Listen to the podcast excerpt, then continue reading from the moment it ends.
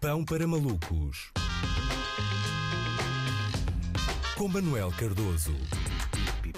Olá Luís, hoje é dia 7 de outubro, Dia Nacional dos Castelos, e por isso vamos falar de um banqueiro eh, que, eh, tal como uma princesa que se evade das fortificações eh, de um castelo só com três lençóis atados e sem ninguém notar, fugiu às mãos da justiça portuguesa sem ninguém reparar. Hoje celebra-se também o Dia da Nossa Senhora do Rosário, mas infelizmente não é o Dia da Nossa Senhora do Rosário Teixeira. Caso contrário, talvez houvesse um milagre em que o procurador do Ministério Público finalmente conseguisse prender João Rendeiro. João Rendeiro escapuliu-se da justiça como quem abandona airosamente um jantar de amigos, dizendo que uh, vai só à casa de banho e depois mandando uma mensagem a dizer que não tencionava voltar nem por nada. Mas atenção que o enredo desta evasão adensa. Se na, se na semana passada era só a saída que era à francesa, esta semana percebemos estar, estar a viver uma, uma daquelas comédias de verão cheias de tropelias uh, que só os gauleses sabem produzir. Primeiro dado que prova que isto é uma comédia com o Danny Boone, não é? Vamos lá então então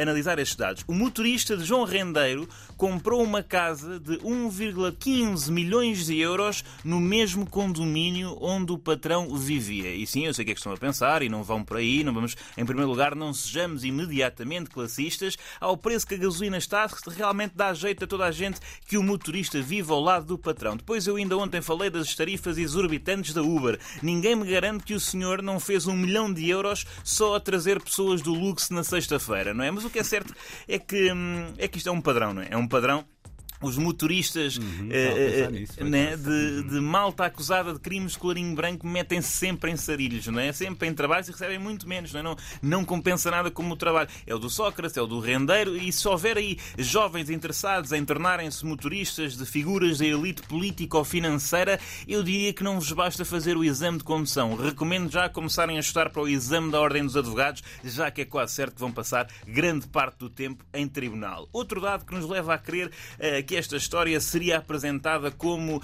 a comédia mais louca deste verão num painel publicitário nas entradas de Lisboa.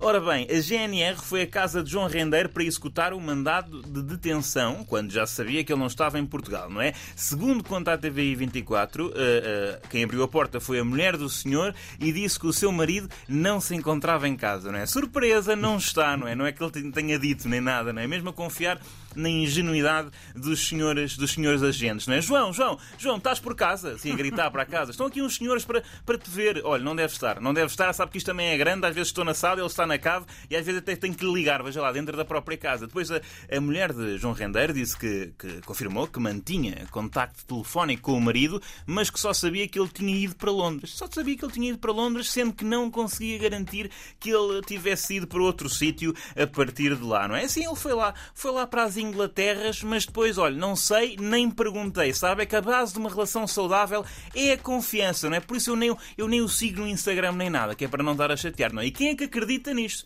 Quem é que acredita? É aqui que a narrativa me perde, não é? Qual é a esposa a quem o inocente marido diz: Olha, vou para Londres e depois logo se vê, vá, tchau, beijo.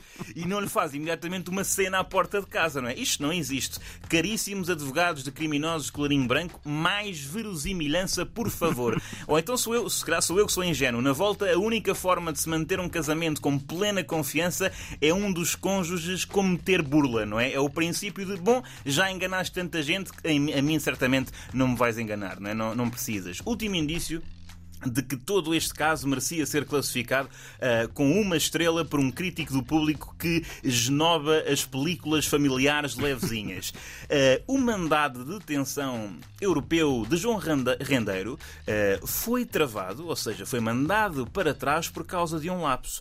Qual era o lapso em questão?